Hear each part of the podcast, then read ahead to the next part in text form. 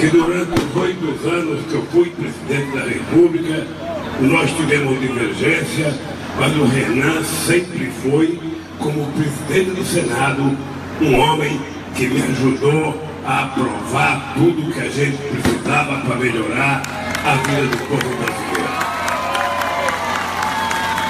Aí eu quero, Renan, te dar os parabéns pela postura e pela dignidade do teu comportamento contra as chamadas reformas, que não são reformas, são demolições e conquista de quase um século do povo trabalhador.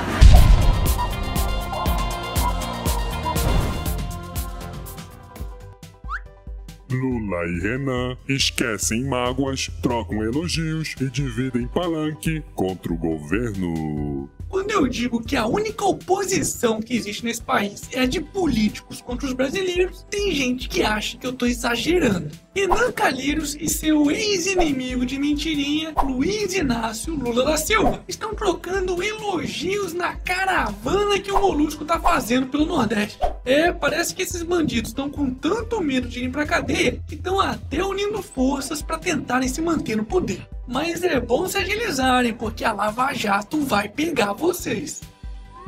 Condenação de Lula chega ao Tribunal de Segunda Instância. Tô falando, após mais de 40 dias da sentença do juiz Sérgio Moro, que condenou o Molusco a 9 anos e 6 meses por corrupção e lavagem de dinheiro, o processo finalmente chegou à segunda instância. Lembrando que, pelo menos na teoria, se o tribunal mantiver a condenação do Jaradaca de nove dedos, dessa vez ele vai pra cadeia. A não ser, claro, que o João Plenário, quer dizer, o ministro Gilmar Mendes e a sua turminha do STF decidam impedir a prisão após a segunda instância. E por falar em Gilmar Mendes, Gilmar Mendes manda soltar mais três réus da Lava Jato no Rio de Janeiro. Acredite se quiser, o velho da praça mandou soltar mais três bandidos ligados ao esquema de corrupção controlado pelo ex-governador Sérgio Cabral, que estavam presos preventivamente no Rio pela Operação Ponto Final, que é um dos desdobramentos da Lava Jato. Gilmar estendeu ao grupo o habeas corpus que havia concedido ao seu amiguinho Jacó Barata Filho, o famoso rei do ônibus. No total, já são nove investigados beneficiados pelas decisões do benevolente ministro. Depois ele fica todo putinho aí querendo processar todo mundo, quando a internet faz memes dele como este. O pai Gilmar, que solta o bandido amado em um dia, ou este, que é um concorrente do iogurte Activia e que solta toda a merda presa.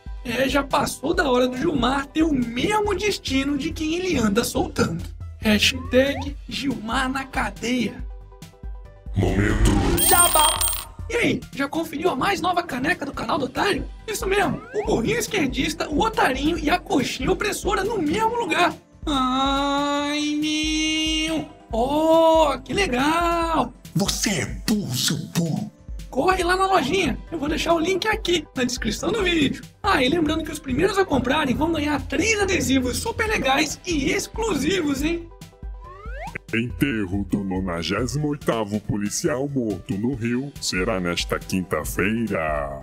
Não, não, você não entendeu errado, não. 98 policiais foram assassinados no Rio de Janeiro apenas neste ano. É praticamente um policial morto a cada dois dias. Só para vocês terem uma ideia do absurdo que isso significa, durante todo o ano de 2017, apenas 11 soldados norte-americanos morreram no Iraque. Lembrando que o Iraque, além de estar em constantes conflitos, possui uma população quase seis vezes maior que o Rio de Janeiro. Ou seja, é muito mais perigoso ser um policial no Rio do que combater terroristas no Iraque.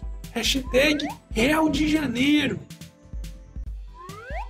Governo anuncia 57 privatizações e confirma a concessão de Congonhas. Quem diz que na crise só existem notícias ruins, hein? Para tentar fechar o rombo bilionário nas contas públicas, parece que as privatizações no país vão começar para valer. Após a notícia de que o governo estaria propondo a privatização da Eletrobras, agora os olhos também estão voltados para todos os aeroportos sob o controle da Infraero e até para a Casa da Moeda. E o bom de tudo isso é que, se todas essas privatizações realmente acontecerem, além do Estado diminuir de tamanho, lembrando que quanto menor o Estado, maior a eficiência e menor a corrupção, mais dólares serão injetados no país através de investidores estrangeiros, que vão comprar essas merdas. E o que é que acontece quando entram mais dólares do que saem? O preço da moeda norte-americana cai em relação ao real. Pra alegria do Mickey, que quem sabe pode querer voltar a mostrar a cabecinha por aqui.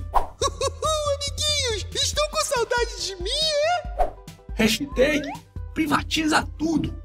E para finalizarmos essa edição, Michelle Crispim é a vencedora da final do Masterchef 2017. Uh, gente, adoro comida. é mesmo, é. Comprei uma panela de pressão. Toda vez eu cozinho mais depressa. Foda-se. E esse foi mais um Otário News com as principais notícias do dia. E aí, curtiu? Então divulga o vídeo, cacete. E não se esqueça de se inscrever no canal e arregaçar esse like. E não se esqueça de se inscrever no canal e arregaçar esse like. Ah, e não se esqueça também de conferir as novas canecas sensacionais na loja do canal do Otário. Eu vou deixar o link aqui na descrição do vídeo. E amanhã, quem sabe, tem mais.